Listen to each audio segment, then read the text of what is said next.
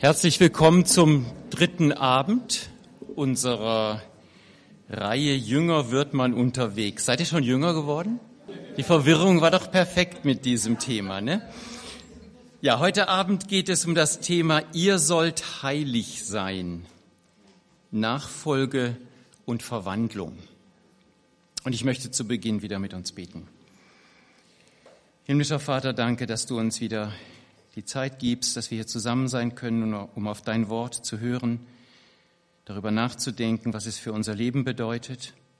Und wir möchten nicht nur offene Ohren haben, sondern auch offene Herzen. Und dann unsere Arme und unsere Füße bewegen lassen von dir, um Jünger zu sein nach deinem Bild, wie du es haben möchtest.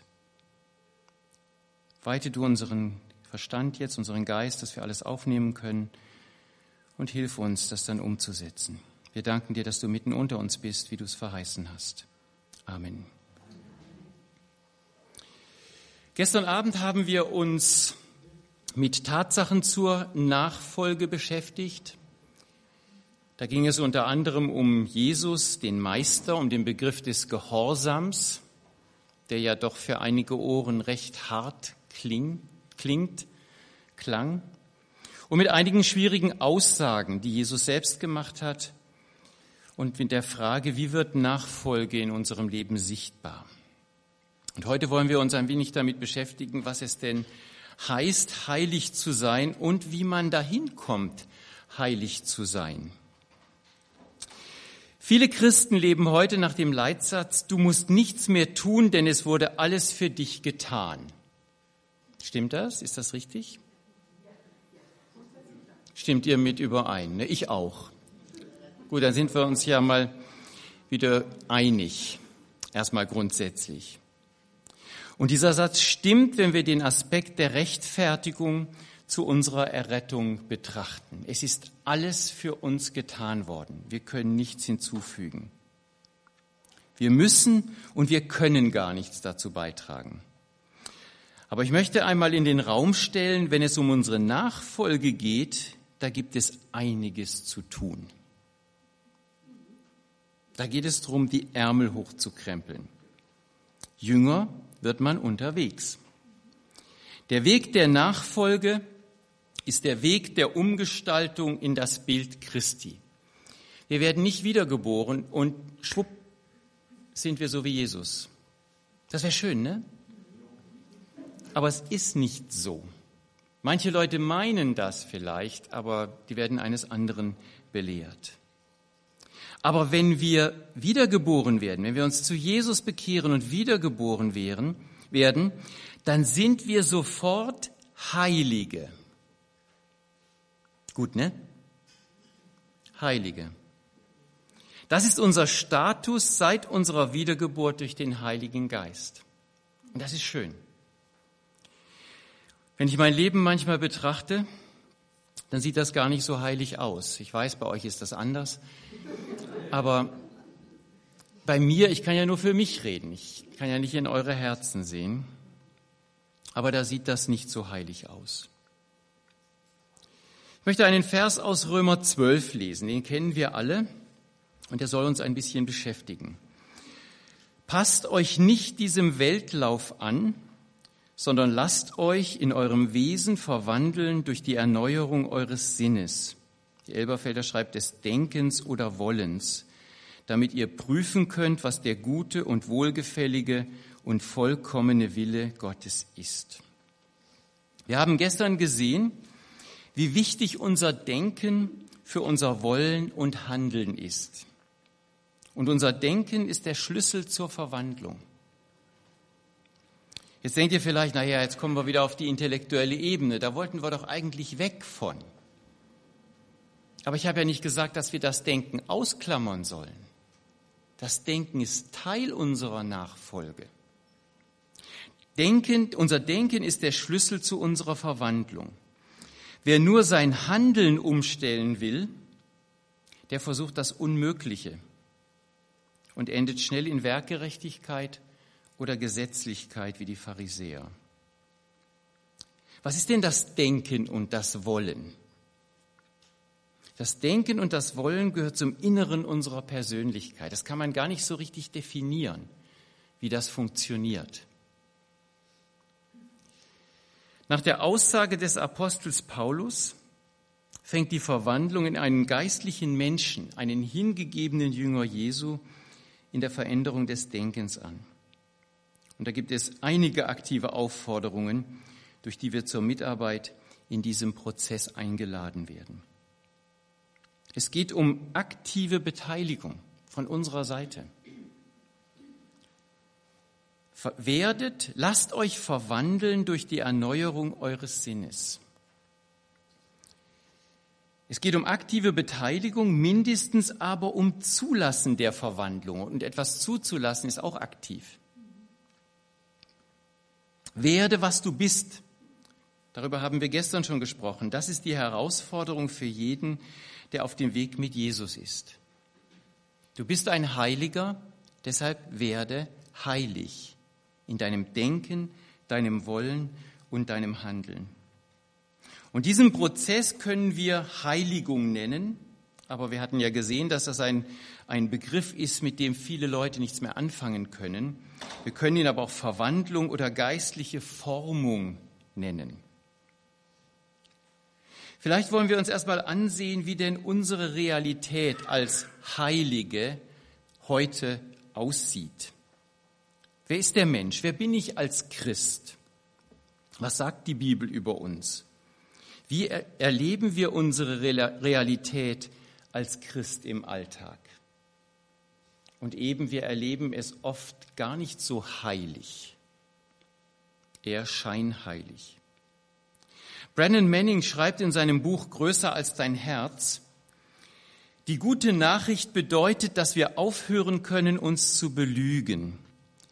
Der süße Klang der erstaunlichen Gnade bewahrt uns davor, uns selbst belügen zu müssen. Er hält uns davon ab, zu leugnen, dass der Kampf gegen Gier, Habsucht und Stolz immer noch in uns tobt, obwohl Jesus Christus den Sieg davongetragen hat. Das ist sehr ermutigend. Das hat mich sehr ermutigt, das zu lesen. Die Gnade haben wir erlebt in unserem Leben. Aber wir brauchen deshalb nicht leugnen, dass da dieser Kampf gegen die Sünde da ist. Stimmt deshalb etwas nicht mit uns als Heilige, als Christen? Gott redet, das Wort Gottes redet an vielen Stellen von der Realität der Sünde, auch im Leben der Kinder Gottes. Und Paulus schreibt im Römerbrief, dass sie immer noch über uns herrschen will. Römer 6, Vers 12. So soll nun die Sünde nicht herrschen in eurem sterblichen Leib, damit ihr der Sünde nicht durch die Begierden des Leibes gehorcht. Er würde uns ja nicht auffordern, wenn es nicht so wäre, dass die Sünde über uns herrschen möchte. Sie wohnt in uns, in unserem Fleisch. Und Römer 7, Vers 17, jetzt aber vollbringe nicht mehr ich dasselbe, sondern die Sünde, die in mir wohnt. Und Johannes schreibt in seinem ersten Brief, wenn wir sagen, wir haben keine Sünde, dann betrügen wir uns selbst. Das sind ganz, ganz klare Aussagen. Und dann wundere ich mich, wenn Leute sagen können, ich habe noch nie gesündigt. Vor einigen Jahren haben wir uns auch mal mit einer jungen Frau unterhalten und wir wussten, dass in ihrem Leben einiges nicht so in Ordnung ist. Und da kamen wir auf Sünde. Sie hat gesagt, Sünde? Ich habe keine Sünde in meinem Leben. Ich tue Recht und scheue niemand. Ich habe keine Gesetze gebrochen. Ich habe nicht gestohlen.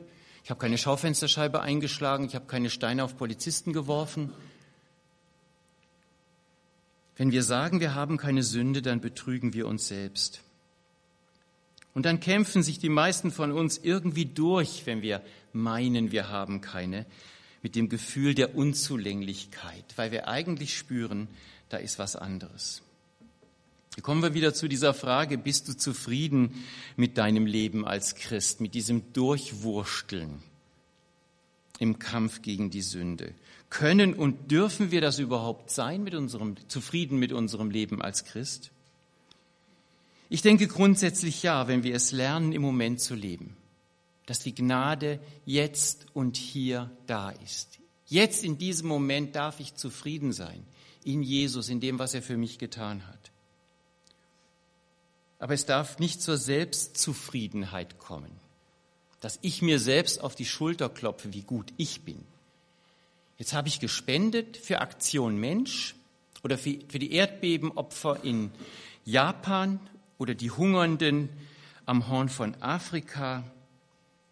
Und jetzt bin ich zufrieden mit mir. Das ist eine falsche Zufriedenheit. Das ist eine Selbstzufriedenheit, was ich gemacht habe, wie gut ich bin. Aber die Zufriedenheit, von der ich reden möchte, die hängt mit Frieden zusammen. Wir haben Frieden mit Gott, weil Jesus uns mit Gott versöhnt hat. Und deshalb können wir zufrieden sein in unserem Leben, im ganz positiven Sinne. Die Erfahrung der Liebe, Barmherzigkeit und Gnade Gottes im Alltag, an jedem Tag, die Vergebung, das macht zufrieden und das gibt Frieden. Frieden darüber, dass wir aus der Gnade leben dürfen und dass Jesus mit uns auf dem Weg ist, beziehungsweise wir mit ihm. Warum ist nun Verwandlung nötig?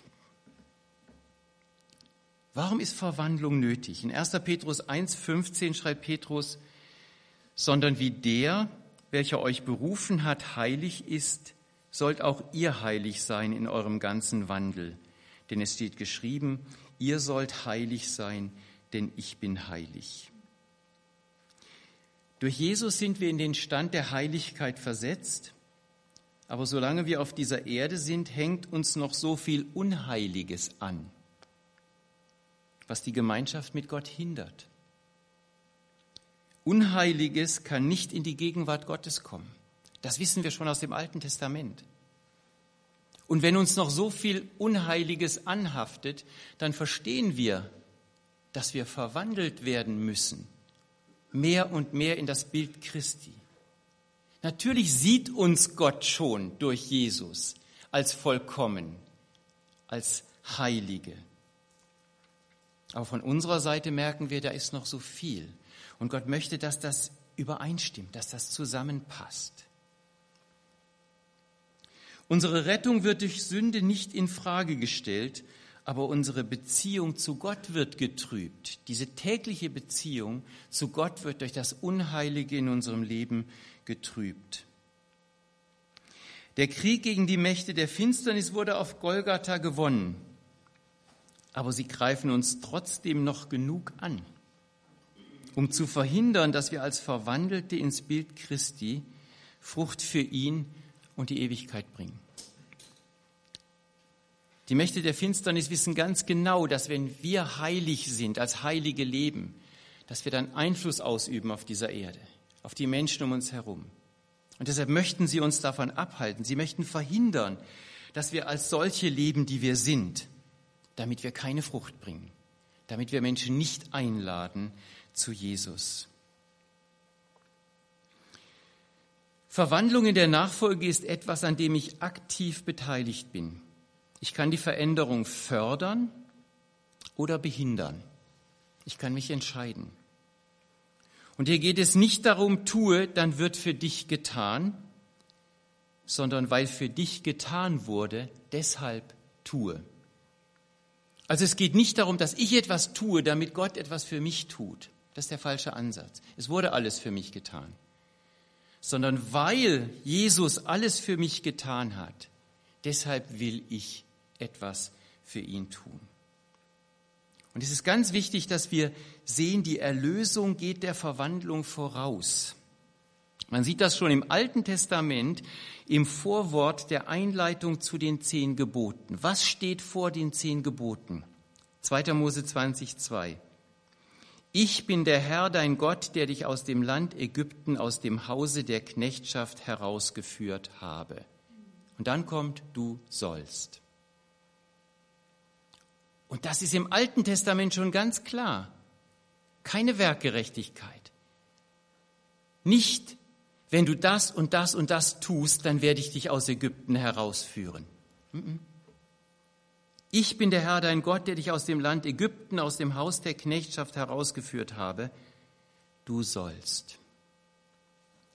Die Erlösung ist die Grundlage unserer Beziehung zu Gott. Und nur der erlöste Mensch ist durch den Heiligen Geist in der Lage, Gottes Gebote zu erfüllen, auch wenn er oft strauchelt. Er ist nicht nur dazu fähig, das neue Leben verlangt sogar danach, dass wir die Gebote erfüllen, auch wenn dies in ständiger Spannung zum alten Leben steht. Das neue Leben in uns verlangt das eigentlich, dass wir so leben. Aber wie oft entschuldigen wir uns, dass wir die Gebote nicht halten können. Wir sind ebenso. Ich bin ebenso. Kennt ihr das? Ich bin nicht schuld. Ich bin ebenso. Ich kann nichts dafür. Meine Eltern sind schuld. Dann kommen ja die anderen noch rein. Liegt das möglicherweise daran, dass wir gar nicht bereit sind, verwandelt zu werden? Dass wir in einer falschen Weise zufrieden sind mit der Situation, in der wir leben? Dass wir nicht aus dieser, also liegt es vielleicht daran, dass wir nicht bereit sind, verwandelt zu werden. Und ich merke manchmal, Verwandlung, das ist nicht so einfach. Und es ist viel bequemer, sich zu entschuldigen. Es ist viel bequemer zu sagen, die anderen sind schuld oder ich bin ebenso. Und Gottes Gnade wird ja ausreichen. Grundsätzlich, die Gnade reicht aus. Das haben wir ja auch geklärt gehabt. Nachfolge ist Verwandlung. Und in der engen Verbindung mit unserem Herrn können wir Sieg über die Sünde und uns selbst erringen. Wir können das, wenn wir bereit sind, uns verwandeln zu lassen. Kennzeichen eines Jüngers wir hatten da in den letzten beiden Abenden schon immer wieder drüber gesprochen. Ich denke, eines der wichtigsten Kennzeichen eines Jüngers ist doch die Liebe. In Johannes 13 heißt es, daran wird die Welt erkennen, dass ihr meine Jünger seid, wenn ihr Liebe untereinander habt. Ein Kennzeichen für die Welt ist die Liebe der Jünger Jesu untereinander. Und da hinein sollen wir verwandelt werden, verwandelt ins Bild Christi, weil Jesus ja das beste Vorbild für die Liebe ist. Er hat sie uns vorgelebt. Und da es, gilt es drin zu wachsen. Diese Verwandlung, die fortdauernde Verwandlung ist die Heiligung. Und die geschieht durch das Wirken des Heiligen Geistes. Und da habe ich mich schon oft gefragt, ja, wie funktioniert das denn jetzt mit dem Heiligen Geist? Ich weiß nicht, ob euch das nicht auch manchmal so geht. Der ist doch in uns. Und warum klappt das denn jetzt nicht? Warum ging es denn wieder daneben eben an der Ampel, als ich hierher fuhr? Dass das mit der Heiligkeit gar nicht so weit war. Es war zum Glück kein anderer im Auto, meine Frau nicht, meine Töchter nicht. Aber Gott war da.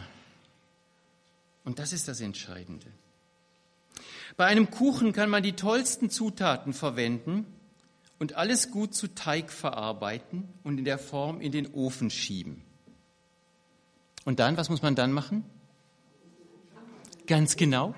Nicht nur warten, manchmal sitzen wir davor und warten, aber wenn wir den Ofen nicht anschalten, wenn die Hitze im Ofen fehlt, bleibt das nur Teig. Keine Verwandlungen in einen Kuchen ohne Hitze. Und wenn wir das mal auf den Heiligen Geist anwenden, ist vielleicht ein bisschen platt, aber wenn wir vom Feuer des Heiligen Geistes reden, ohne den Heiligen Geist gibt es keine Verwandlung. Wir können das nicht selbst machen. Aber die Zutaten, die können wir zusammenrühren. Vielleicht ist das gerade die Herausforderung, mal über die Zutaten nachzudenken. Voraussetzung der Verwandlung ist, dass wir gestorben sind mit Christus.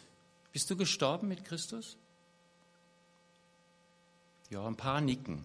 Ein paar nicken, das ist schön. Sonst leben wir unser eigenes altes Leben. Und vielleicht brauchen manche geistliche Sterbehilfe.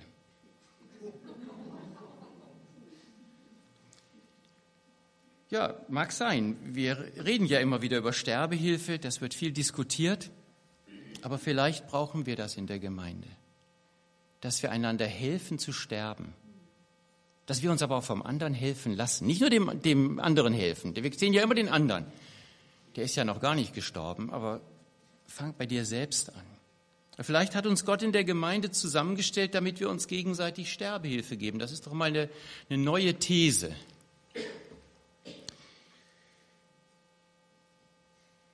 Glaubt ihr, dass es falsche Jünger gibt?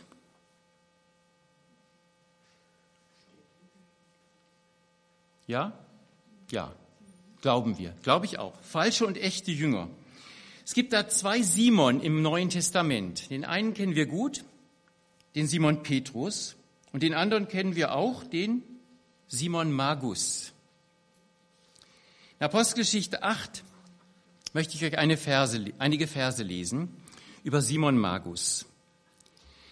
Sie hingen ihm aber an, weil er sie so lange Zeit durch seine Zaubereien in seinen Bann gezogen hatte. Simon aber glaubte auch, der Simon Magus, und hielt sich, nachdem er getauft war, beständig zu Philippus. Klasse, ne? Einer aus der finstersten Ecke bekehrt sich und geht mit dem Apostel Philippus. Und als er sah, dass Zeichen und große Wunder geschahen, geriet er außer sich. Als aber Simon sah, dass durch die Handauflegung der Apostel der Heilige Geist gegeben wurde, brachte er ihnen Geld und sprach, Gebt auch mir diese Vollmacht, damit jeder, dem ich die Hände auflege, den Heiligen Geist empfängt. Petrus aber sprach zu ihm, Dein Geld fahre mit dir ins Verderben, weil du meinst, die Gabe Gottes mit Geld erwerben zu können. Du hast weder Anteil noch Erbe an diesem Wort, denn dein Herz ist nicht aufrichtig vor Gott. So tue nun Buße über diese deine Bosheit und bitte Gott, ob dir die Tücke deines Herzens vielleicht vergeben werden mag. Denn ich sehe, dass du in bitterer Galle steckst und in Fesseln der Ungerechtigkeit. Da antwortete Simon und sprach, betet ihr für mich zum Herrn, dass nichts von dem, was ihr gesagt habt, über mich komme. Das ist hart. Das ist hart, was da gesagt wird. Aber was ist mit diesem Simon Magus los? Nachdem er getauft war, war er beständig mit Philippus. Klasse, ne? Da meinen wir doch sofort, das ist jetzt ein Jünger, der ist auf dem Weg mit Jesus, der will verwandelt werden. Simon Magus zeigt aber in seiner Reaktion, dass er nur den Schein hat, als ob er auf dem Weg mit Jesus ist, als ob er im Begriff ist, verwandelt zu werden oder verwandelt wäre. Und viele Christen leben, bei Simon Magus kann man das vielleicht noch verstehen, der war ja ganz jung, ganz neu dazugekommen. Und ich finde es sehr schön, wie er sagt, betet für mich zum Herrn, dass nichts von dem passiert. Das zeigt, dass er ein Stück zurückgegangen ist. Aber viele Christen leben über Jahre so. Sie haben den Schein des gottseligen Wesens, aber seine Kraft verleugnen sie, schreibt Paulus an Timotheus. Und deshalb sind sie keine Jünger. Der äußere Eindruck ist für viele wichtig. Wir sehen aus wie Jünger. Aber jeder muss sich selbst prüfen, bin ich wirklich einer oder habe ich nur diesen äußeren Schein wie der Simon Magus? Simon Magus hat es gar nicht versucht, zu verwandelt zu werden, weil er vom Profit getrieben war. Er war gefangen und blind. Er sieht von außen gut aus, ist aber innerlich nicht verändert, wie ein Toter im Sarg schön geschminkt, mit guten Kleidern an, wie lebendig. Man meint gerade, er müsste aufstehen, aber tot. Ein aufrichtiges Herz mit der Bereitschaft, verwandelt zu werden, ist wichtig. Im Apostelgeschichte 4, Vers 8 heißt es, da sprach Petrus, vom Heiligen Geist erfüllt zu ihnen. Und das ist der Petrus, Simon Petrus. Und dieses aufrichtige Herz, das war bei ihm vorhanden. Die Geschichte vom Simon Petrus kennen wir. Die Höhen und die Tiefen. Petrus ist ein Jünger Jesu, einer mit Dreck am Stecken. So ordentlich Dreck am Stecken. Wir würden sagen, ein Fettnäpfchentreter. Und trotzdem war es ein verantwortungsvoller Petrus. Wenn er vorher von den Problemen weggerannt war, so geht er ihnen nach Pfingsten nicht mehr aus dem Weg. Und er hat Jesus erlaubt, an ihm zu arbeiten durch den Heiligen Geist. du weißt, dass ich dich lieb habe, Herr. Hat er traurig gesagt, nachdem Jesus ihn dreimal gefragt hat und Petrus wurde traurig, du weißt, dass ich dich lieb habe, Herr. Und das neue Leben in Jesus Christus hatte Auswirkungen auf sein Leben im Alltag und er hat aus schwierigen Situationen gelernt und sich verwandeln lassen. Wie geschieht Verwandlung? Durch den Heiligen Geist. Letztlich ist das ein Geheimnis, was da passiert. Was von uns erwartet wird, ist die Bereitschaft, dass der Geist Gottes an uns arbeiten kann. Und wenn wir aufmerksam sind, der arbeitet mehr an uns, als wir wahrhaben wollen. Ich weiß nicht, ob es euch mal, schon mal so gegangen ist, dass ihr am Fernseher saßt, einen Film angucken wolltet und ihr euch gemerkt habt, da sagt irgendjemand, was machst du überhaupt hier? Meinst du, das ist jetzt das, was du machen solltest? Und dann bleibe ich sitzen. Bleibe ich sitzen, anstatt zu hören und zu überlegen, was, was könnte ich denn jetzt anderes machen? Und ich glaube, das ist das, was passiert. Wenn der Heilige Geist, wenn solche Gedanken kommen, dann redet der Heilige Geist zu uns. Aber ich denke, Verwandlung geschieht auch durch Übung, durch Training. Nur, dass das nicht erst richtig geübt werden kann, das ist unser Problem. Wir werden nicht, wenn wir wiedergeboren werden, in ein geschütztes Trainingslager hineingeboren, sondern direkt ins Kampfgebiet. Also wir müssen im Kampf üben, im Kampfgebiet. Wir werden nicht erstmal wiedergeboren und dann sind wir es für so eine ganze Weile erstmal für uns und dann können wir erstmal so richtig üben, wie das ist, wenn die Anfechtungen kommen, die Kämpfe, sondern wir werden ins Kampfgebiet hineingeboren. Und Paulus schreibt im Epheserbrief Kapitel 6, Im Übrigen, meine Brüder, Seid stark in dem Herrn und in der Macht seiner Stärke. Zieht die ganze Waffenrüstung Gottes an, damit ihr standhalten könnt gegenüber den listigen Kunstgriffen des Teufels. Denn unser Kampf richtet sich nicht gegen Fleisch und Blut, sondern gegen die Herrschaften, gegen die Gewalten, gegen die Weltbeherrscher der Finsternis dieser Weltzeit, gegen die geistlichen Mächte der Bosheit in den himmlischen Regionen. Deshalb ergreift die ganze Waffenrüstung Gottes, damit ihr am bösen Tag widerstehen und nachdem ihr alles wohl ausgerichtet habt, euch behaupten könnt. Das ist der Kampf und er ist aktiv. So steht nun fest, eure Lenden umgürtet mit Wahrheit und angetan mit dem Brustpanzer der Gerechtigkeit und die Füße gestiefelt mit der Bereitschaft zum Zeugnis für das Evangelium des Friedens. Vor allem aber ergreift den Schild des Glaubens, mit dem ihr alle feurigen Pfeile des Bösen auslöschen könnt. Und nehmt auch den Helm des Heils und das Schwert des Geistes, welches das Wort Gottes ist. Wir sollen angezogen sein mit der Rüstung, mit der Waffenrüstung Gottes.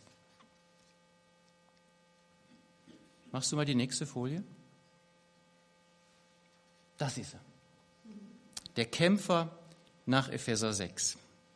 Schild und Helm, weil wir in einem Kampf sind. Und ich weiß nicht, ob wir uns dessen bewusst sind.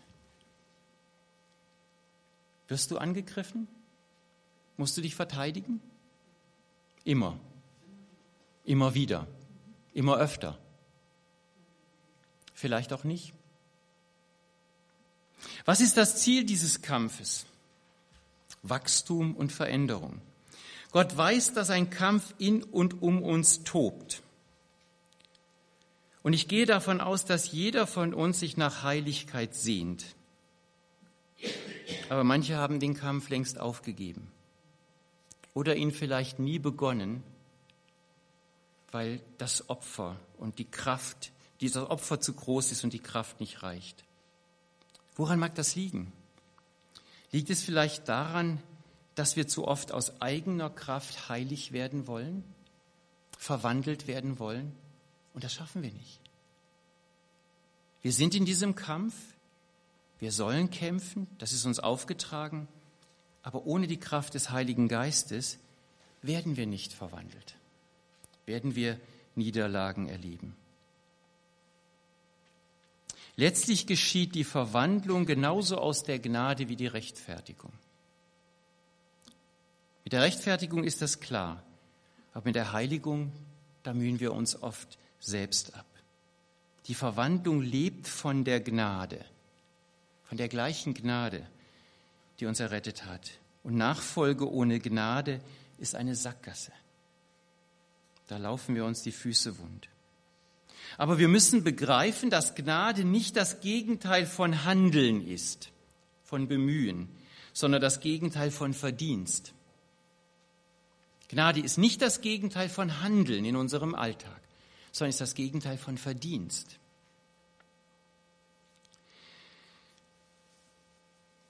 Verwandlung braucht nicht aus Angst vor Versagen geschehen, sondern aus, mit der Gewissheit, dass Gott in uns wirkt. Gott wirkt in uns.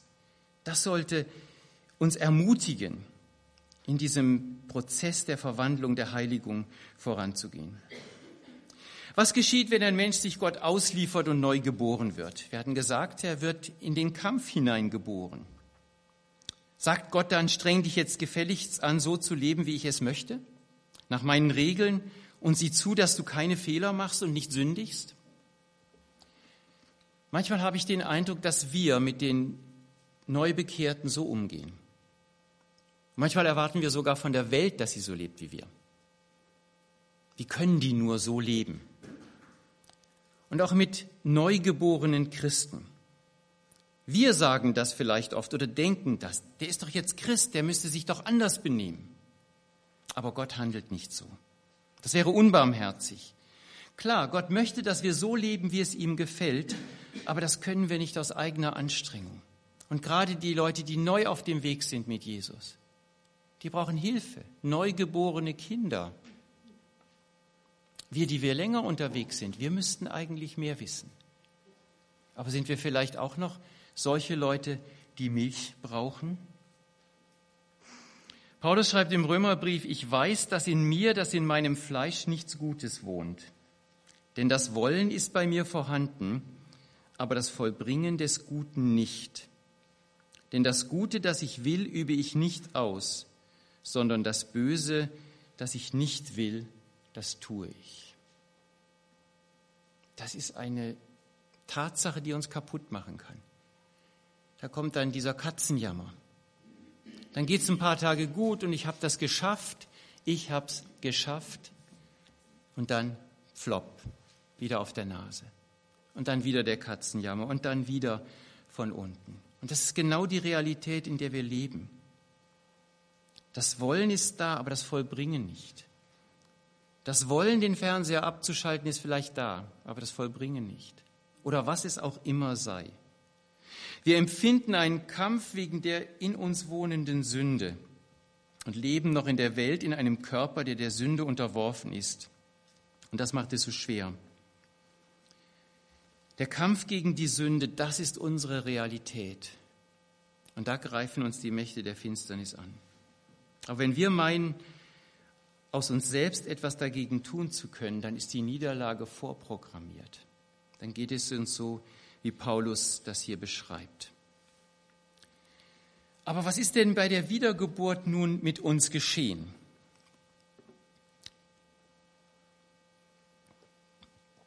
Wir wollen diese bekannten Verse aus 2. Petrus 1 noch einmal lesen. Da seine göttliche Kraft uns alles geschenkt hat, was zum Leben und zum Wandel in Gottes Furcht dient, durch die Erkenntnis dessen, der uns berufen hat, durch seine Herrlichkeit und Tugend, durch welche er uns die überaus großen und kostbaren Verheißungen gegeben hat, damit ihr durch dieselben göttlicher Natur teilhaftig werdet, nachdem ihr dem Verderben entflohen seid, das durch die Begierde in der Welt herrscht, so setzt eben deshalb allen Eifer daran und reicht in eurem Glauben die Tugend dar, in der Tugend aber die Erkenntnis, in der Erkenntnis aber die Selbstbeherrschung, in der Selbstbeherrschung aber das standhafte Ausharren, in standhaftem Ausharren aber die Gottesfurcht, in der Gottesfurcht aber die Bruderliebe, in der Bruderliebe aber die Liebe. Denn wenn diese Dinge bei euch vorhanden sind und zunehmen, so lassen sie euch nicht träge noch unfruchtbar sein für die Erkenntnis unseres Herrn Jesus Christus. Wem dagegen diese Dinge fehlen, der ist blind und kurzsichtig und hat die Reinigung von seinen früheren Sünden vergessen. Darum, Brüder, seid umso eifriger bestrebt, eure Berufung und Auserwählung festzumachen. Denn wenn ihr diese Dinge tut, werdet ihr niemals zu Fall kommen.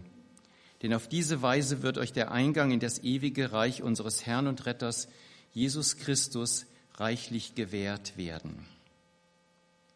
Gott hat uns alles gegeben, was zur Verwandlung zu einem heiligen Leben nötig ist.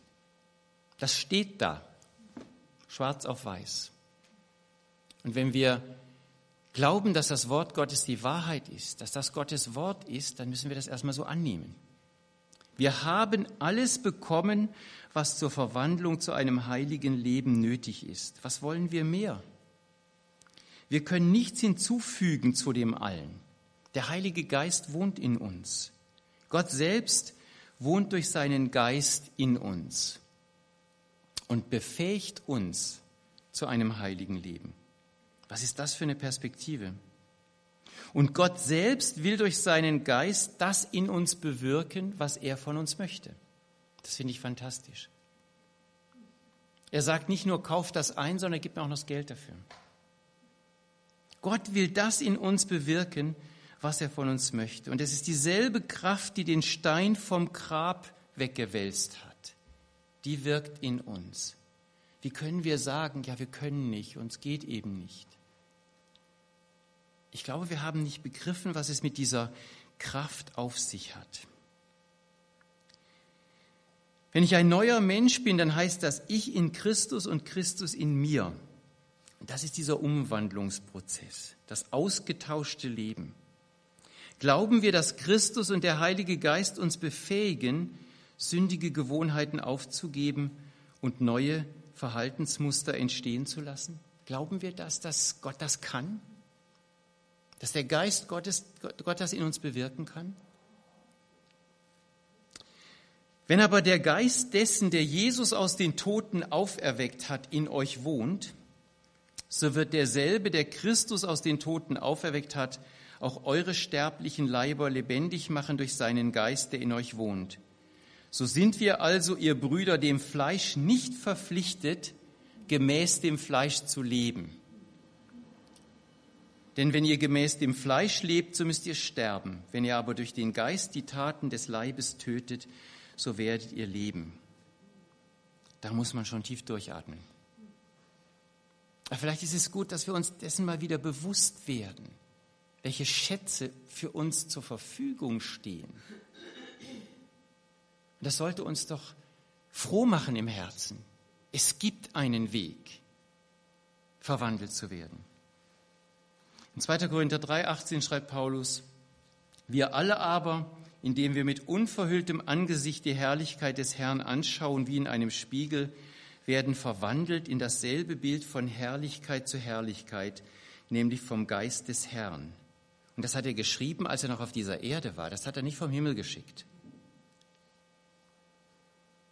Und in Galater 5, Vers 22 bis 26, die Frucht hingegen, die der Geist Gottes hervorbringt, besteht in Liebe, Freude, Frieden, Geduld, Freundlichkeit, Güte, Treue, Rücksichtnahme und Selbstbeherrschung.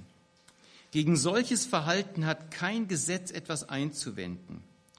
Nun, wer zu Jesus Christus gehört, hat seine eigene Natur mit ihren Leidenschaften und Begierden gekreuzigt. Da wir also durch Gottes Geist ein neues Leben haben, wollen wir uns jetzt auch auf Schritt und Tritt von diesem Geist bestimmen lassen. Wir wollen nicht überheblich auftreten, einander nicht provozieren und nicht neidisch aufeinander sein.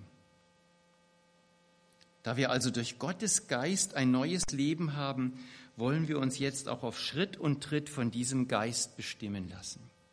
Wollen wir das wirklich? Wir wollen, aber dafür müssen wir uns entscheiden, es dann auch zu tun, gerade dann, wenn diese kleine Stimme da ist. Und ich ertappe mich auch dabei, dass ich sie überhören möchte. Ich entschuldige das dann mit meinem Tinnitus. Ich habe das nicht gehört. Ne? Aber vielleicht habe ich manchmal überlegt, ist der Tinnitus ja die Stimme Gottes? Dass er mir manchmal sagen will, du, oftmals kommt er nämlich gerade in solchen Situationen besonders intensiv. Gott hat uns alles gegeben, um als hingegebene Jünger zu leben. Und deshalb steht seit unserer Wiedergeburt auf unserem Stundenplan Heiligung, Verwandlung. Und nicht als trockener Unterricht, sondern als Workshop. Vielleicht sollten wir sowas mal in der Seminarwoche anbieten. Ein Workshop in Heiligung. Wie wäre das? Würdet ihr mitmachen? Ich weiß nur noch nicht, wie man den gestalten könnte. Genau. Ziel Gottes ist es, dass wir das leben, was wir schon sind, nämlich heilig als Heilige. Und Ziel Gottes mit uns ist es, dass wir in seiner Gegenwart sind, jetzt schon, und Gemeinschaft haben als jemand, der nicht länger als Sünder handelt, der nicht länger Sünde in seinem Leben zulässt. Und Gott sieht uns durch Jesus Christus jetzt schon so. Es geht darum, in natürlicher Weise als Kind Gottes zu leben.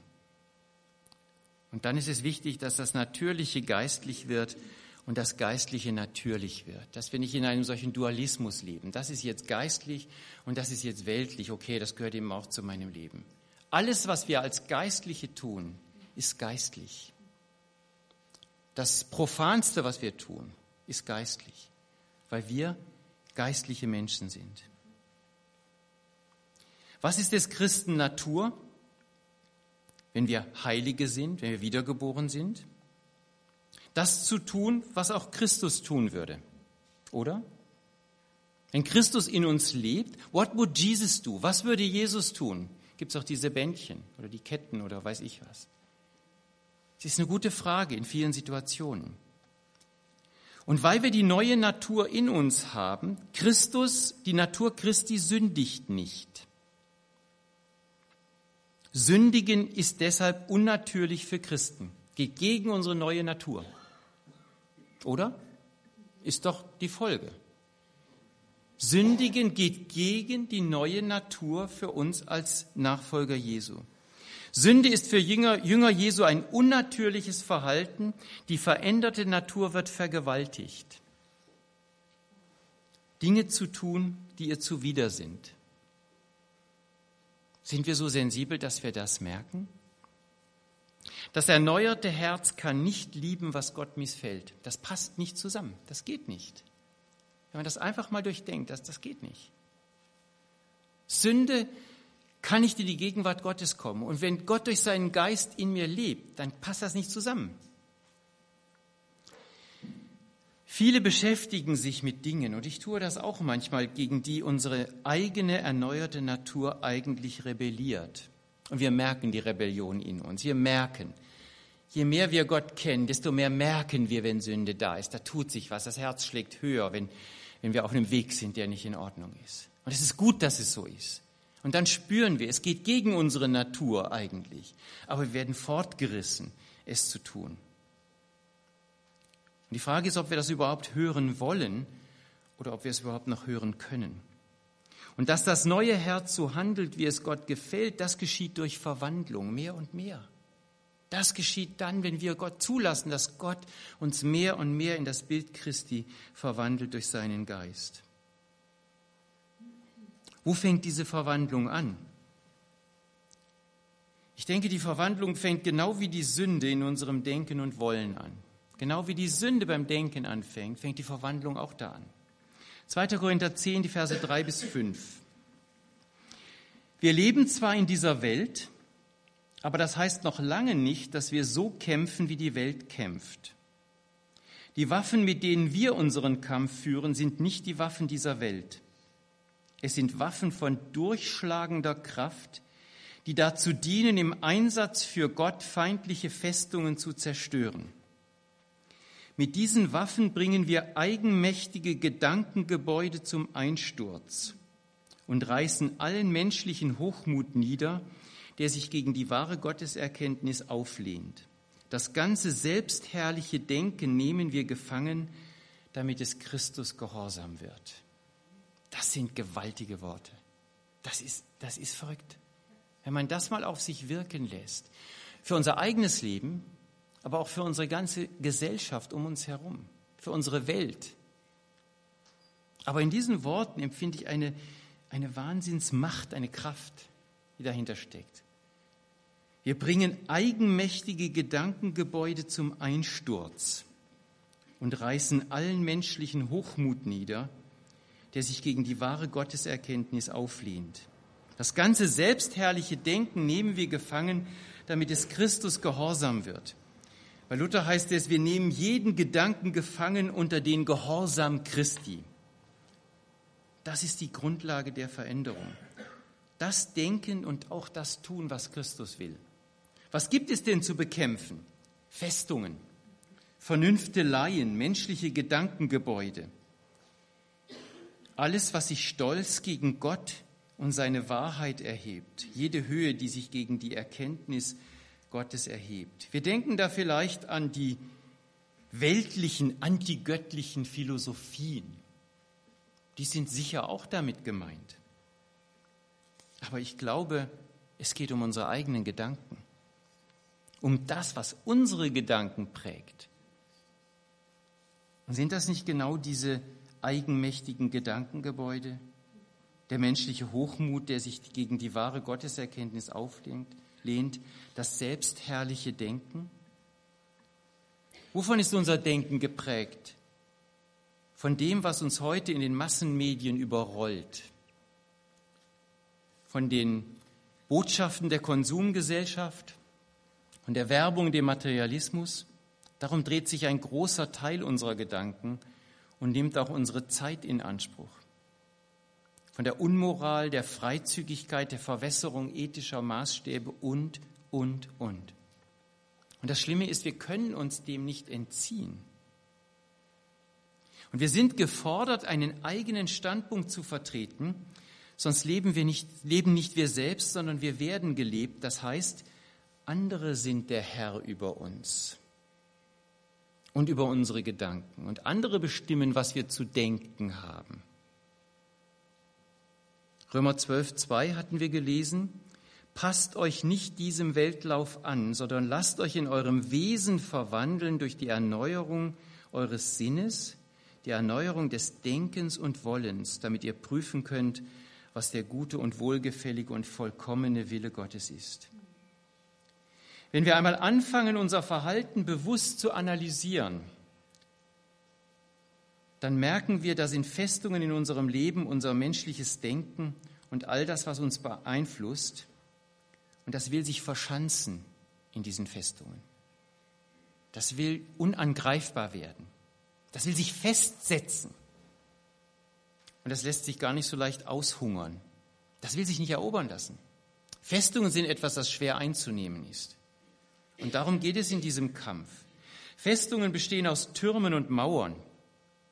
Türme, das ist vielleicht unser Stolz, der verhindern will, dass der Heilige Geist, der in uns ist, uns verändern kann, uns in das Bild Christi umformt, dessen Hauptmerkmale ja Sanftmut und Demut sind.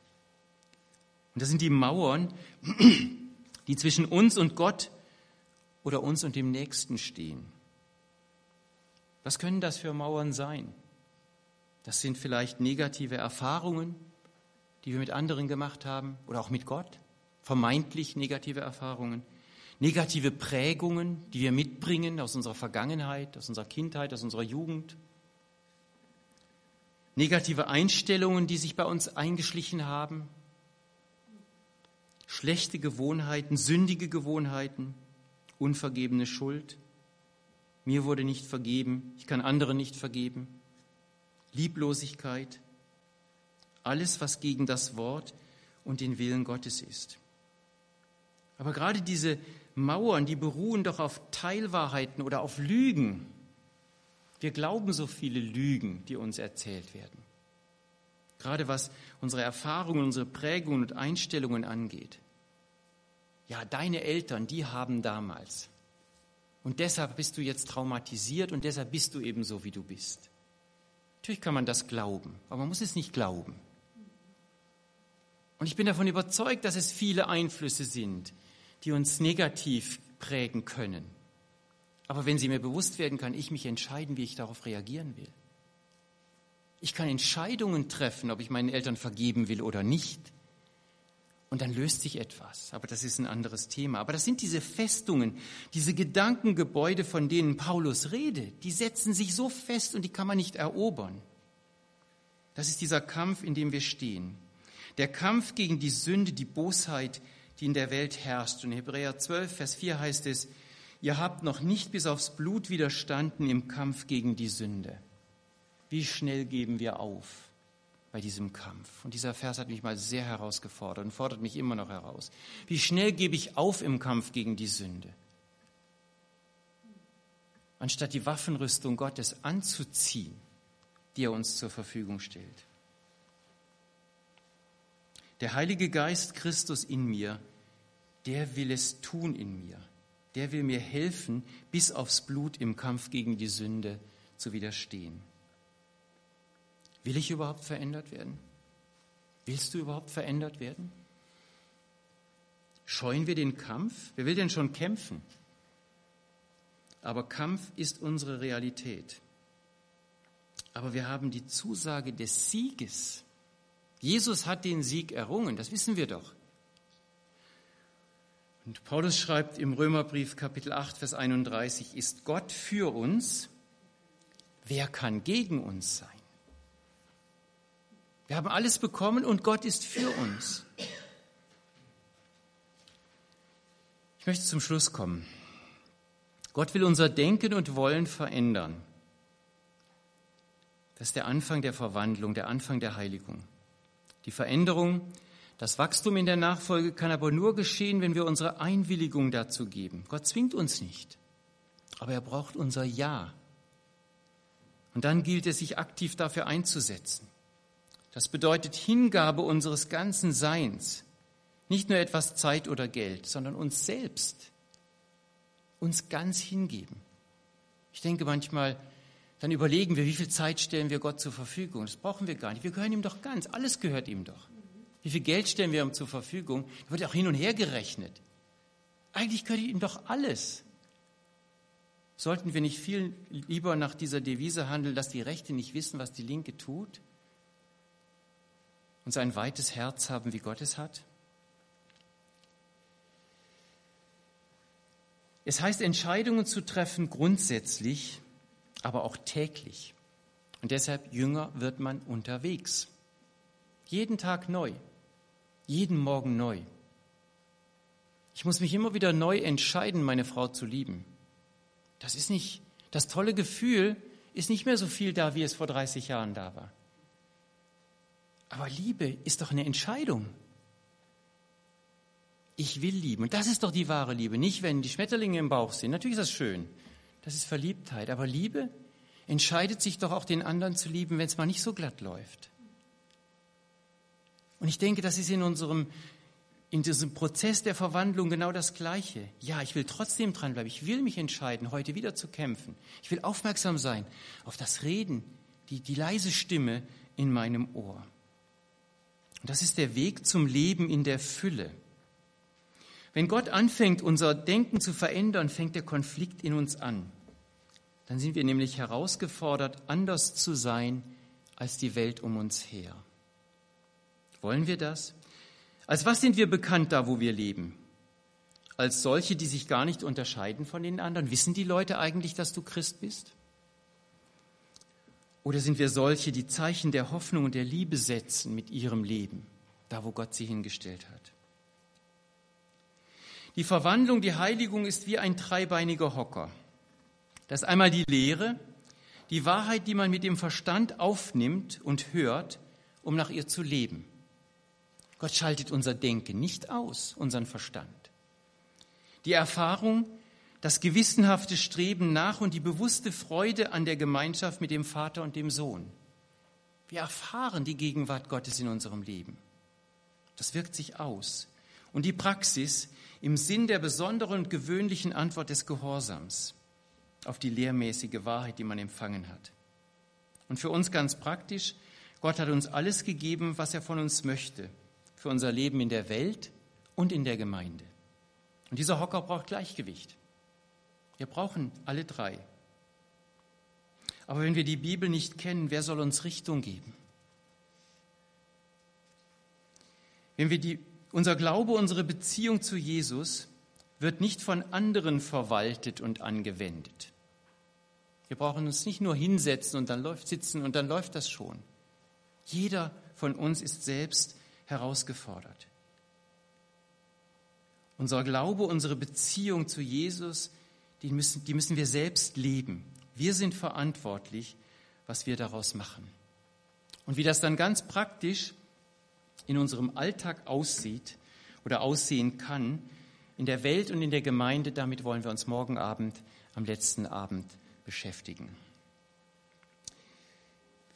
Aber wir haben ja noch fünf Minuten. Ich bin heute etwas schneller gewesen. Vielleicht habt ihr Fragen von gestern, von vorgestern, von heute. Ja.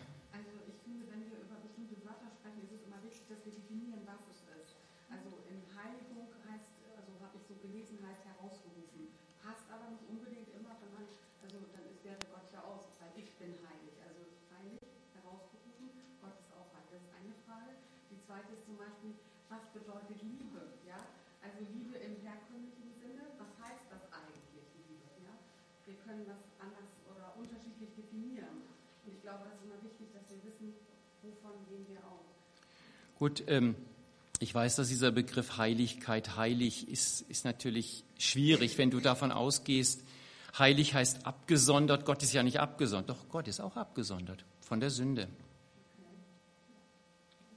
Natürlich, Gott ruht in sich, von wem sollte er abgesondert sein, aber von der Sünde ist er abgesondert.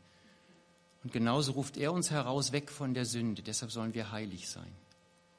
Liebe, das ist natürlich ein umfangreiches Thema. Da jetzt eine Definition in einer Minute zu geben, also da möchte ich doch lieber darauf verzichten. Aber es wäre interessant. Ja, vielleicht kommen noch andere Fragen.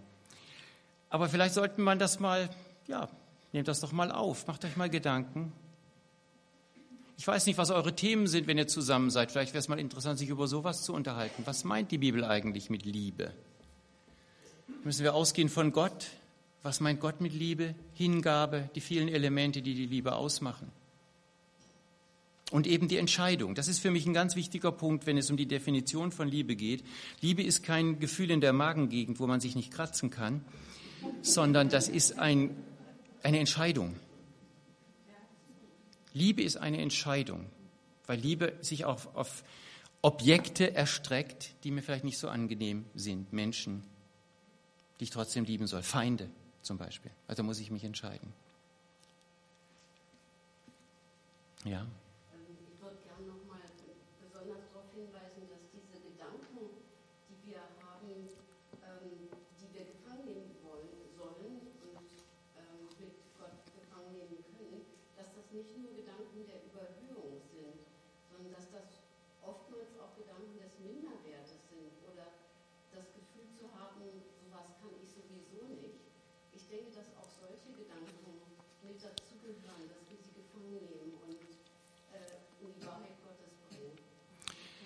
Denke, das würde ich hier einordnen bei diesen Mauern, bei den negativen Prägungen, negativen Einstellungen, Selbstbild, das ich habe, das ich nicht haben brauche.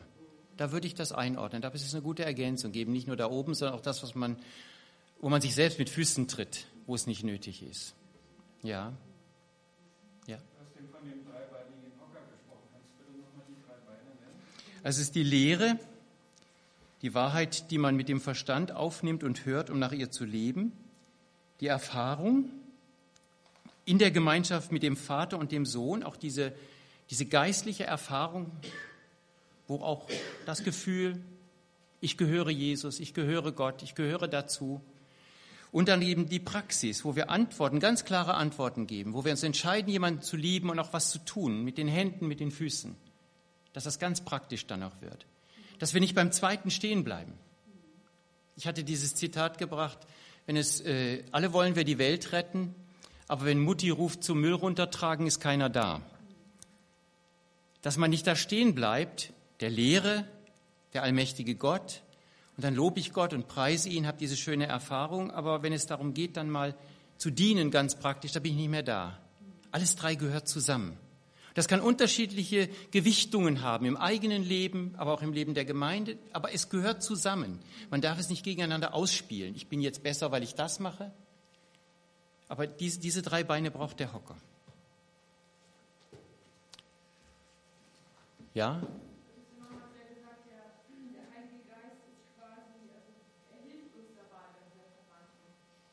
Ja.